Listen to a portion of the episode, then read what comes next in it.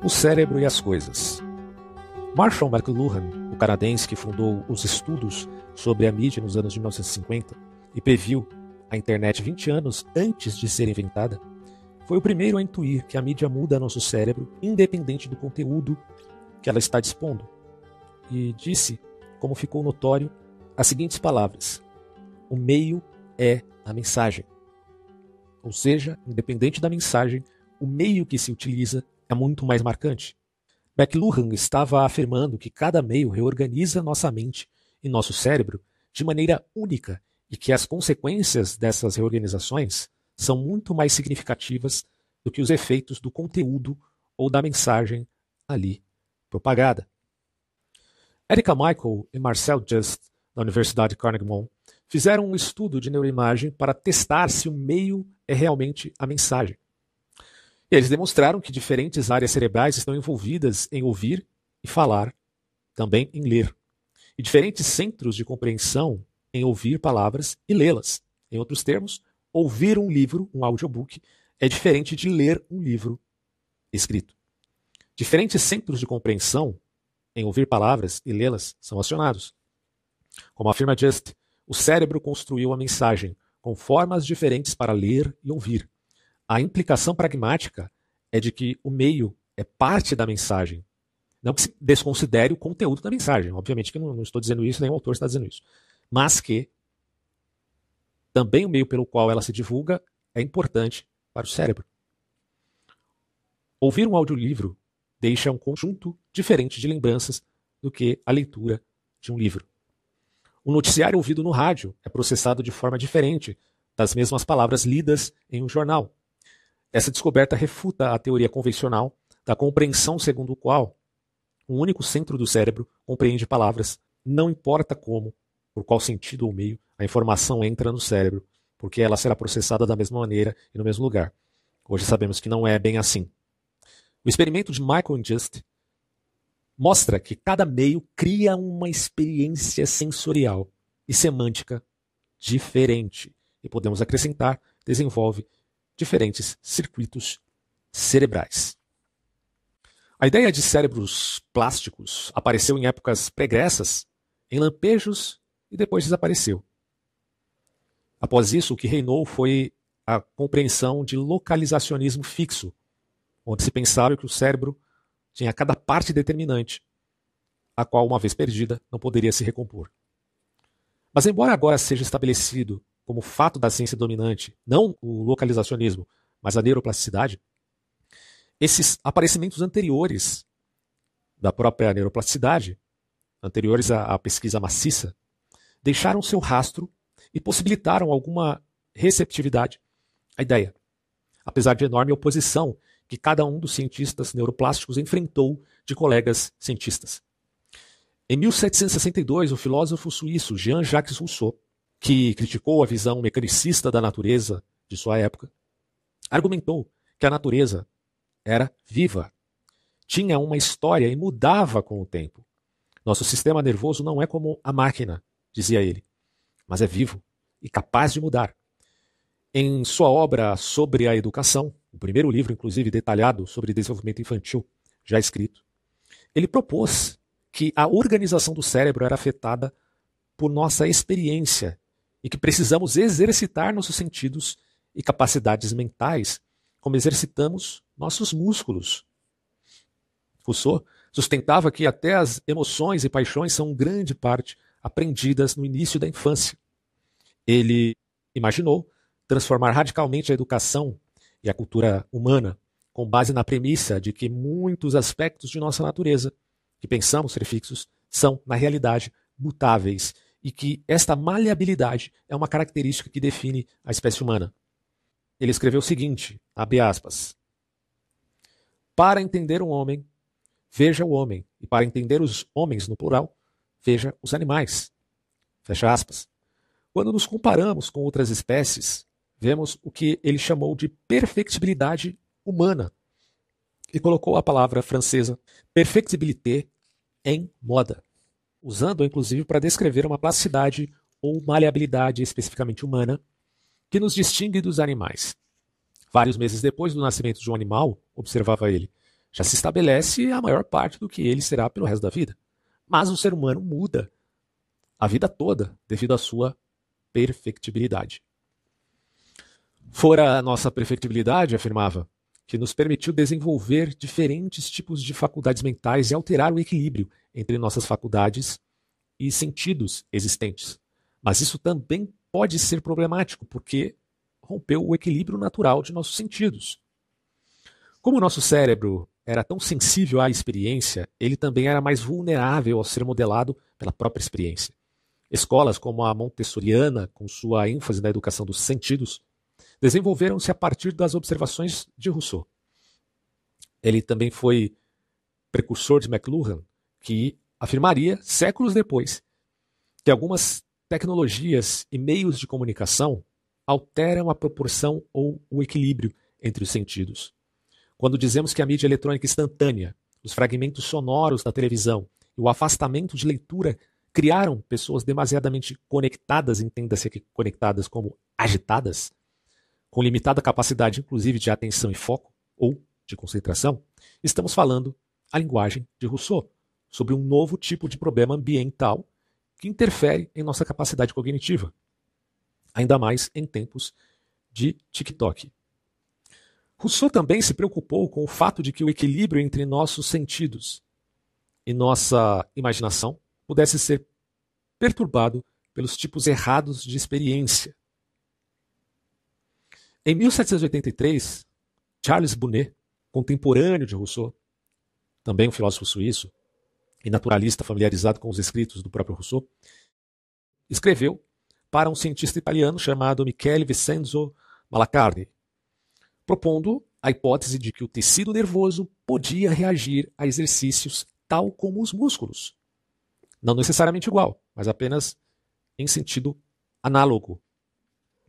Malacarne procurou testar experimentalmente a hipótese de Bonnet, pegou pares de aves que vinham do mesmo ninho de ovos e criou metade delas em ambientes estimulantes e sobre treinamento intensivo por vários anos. A outra metade não teve treinamento ele fez o mesmo experimento com duas ninhadas de outros animais, usou até mesmo cachorros. Quando Malacarne sacrificou os animais e comparou o tamanho dos cérebros desses bichos, descobriu que os animais que receberam treinamento tinham cérebros maiores, particularmente em uma parte do cérebro chamada de cerebelo, demonstrando a influência de ambientes estimulantes e do treinamento no desenvolvimento do cérebro de um indivíduo se comparado à vivência passiva e pouco estimulante, o que não faria qualquer diferença para o cérebro, pelo contrário, tornaria o cérebro cada vez mais inadequado à vida. O trabalho de Malacarne foi completamente esquecido, até ser redescoberto e aprofundado por Rosenzweig e outros do século XX. Rousseau, que apesar de seus grandes erros filosóficos, parece ter acertado no que concerne a capacidade do homem de mutação neuroplástica. Ele morreu em 1778 e pode sequer ter conhecido os resultados de Malacarne, mas mostrou uma capacidade misteriosa de prever o que significaria a perfectibilité para a humanidade. Ele dá esperanças, mas nem sempre isto é uma bênção. Como podemos mudar? Nem sempre sabemos o que era natural em nós e o que foi adquirido de nossa cultura. Neste caso, podemos ser abertamente modelados pela cultura e a sociedade, até sermos afastados demais de nossa verdadeira natureza e nos tornarmos alienados de nós mesmos. Embora possamos nos alegrar com a ideia de que o cérebro e a natureza humana possam ser melhorados, a ideia de perfectibilidade humana ou plasticidade agita um ninho de vespas de problemas morais, sociais, étnicos e éticos. Os primeiros pensadores, desde Aristóteles, que não falavam de um cérebro plástico, evidentemente, Ainda assim, afirmavam que havia uma ideia de desenvolvimento mental perfeito, ou seja, a capacidade de melhoramento. Nossas faculdades mentais e emocionais eram dadas pela natureza e alcançava-se um desenvolvimento mental saudável usando-se essas faculdades e aperfeiçoando-as. Rousseau compreendia que se a vida emocional e mental e o cérebro humanos são maleáveis, não podemos mais ter certeza de que seria um desenvolvimento mental normal ou perfeito. Então há uma mudança aqui de paradigma. Poderia haver muitos tipos diferentes de desenvolvimento e também muitos tipos diferentes de inteligência.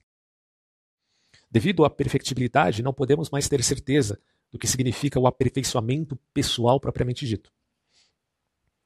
Percebendo este problema de caráter moral, mas não só moral, Rousseau usou o termo perfectibilidade num sentido irônico.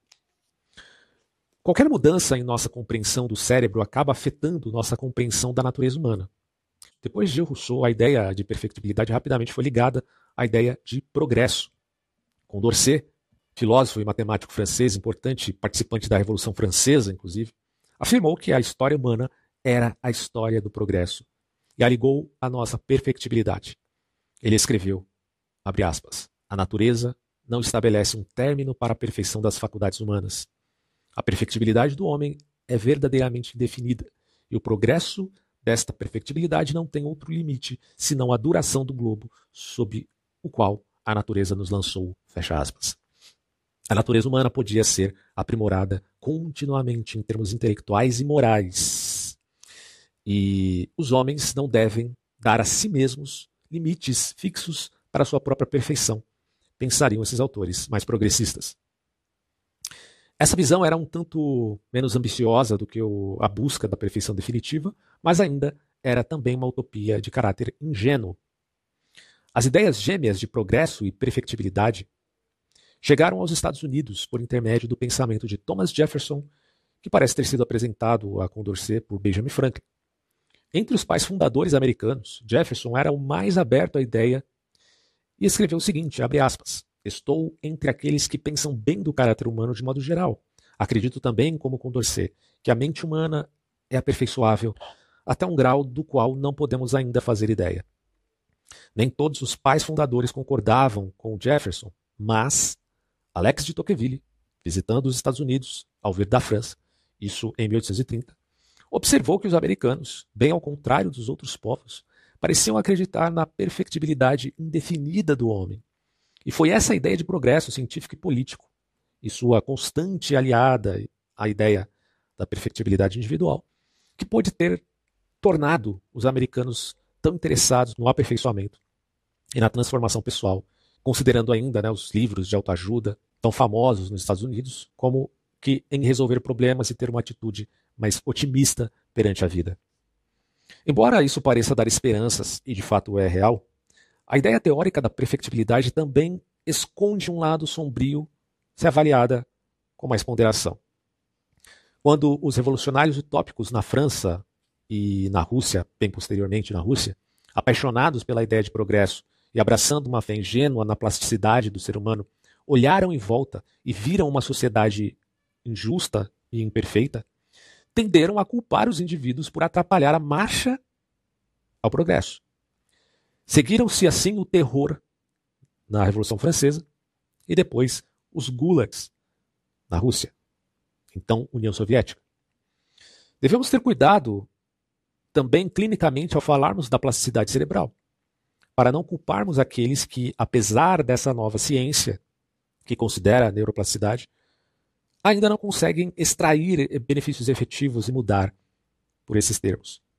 Claramente, a neuroplasticidade ensina que o cérebro é mais maleável do que alguns pensavam. Mas passar de maleável a aperfeiçoável suscita expectativas em um nível perigoso, até de manipulação, abro parênteses aqui, e de engenharia social centralizada, fecha parênteses. O paradoxo plástico ensina que a neuroplasticidade pode ser também responsável por muitos comportamentos rígidos e mesmo algumas patologias, junto com toda a flexibilidade potencial que está dentro de nós. Como a ideia da plasticidade se torna o foco da atenção humana em nossa época, seria sensato nos lembrarmos de que ela é um fenômeno que produz efeitos que consideramos bons por um lado e ruins por outro. Rigidez e flexibilidade, vulnerabilidade é uma fonte de recursos inesperados, considerando, evidentemente, uma ambiguidade nos resultados, uma vez que tomados de forma rígida inflexível. Que é um tanto irônico, já que a ideia é de um cérebro flexível. Bom, o economista e acadêmico Thomas Sowell observou, dizendo o seguinte, aspas, embora o uso da palavra perfectibilidade tenha esmaecido com o passar do tempo, o conceito sobreviveu em grande parte intacto até o presente. A noção de que o ser humano é, uma, é um material altamente plástico ainda é central entre muitos pensadores contemporâneos. Fecha aspas. O estudo detalhado de Thomas Sowell na sua obra O Conflito de Visões, que traz a ideia de pensadores de visão mais restrita e pensadores de visão mais irrestrita, entenda-se restrito mais conservadores e restrito mais progressistas, mostra que muitos importantes filósofos políticos ocidentais podem ser classificados e mais bem compreendidos, levando-se em conta até que ponto eles rejeitam ou aceitam a plasticidade humana e têm uma visão mais ou menos limitada da mesma natureza humana.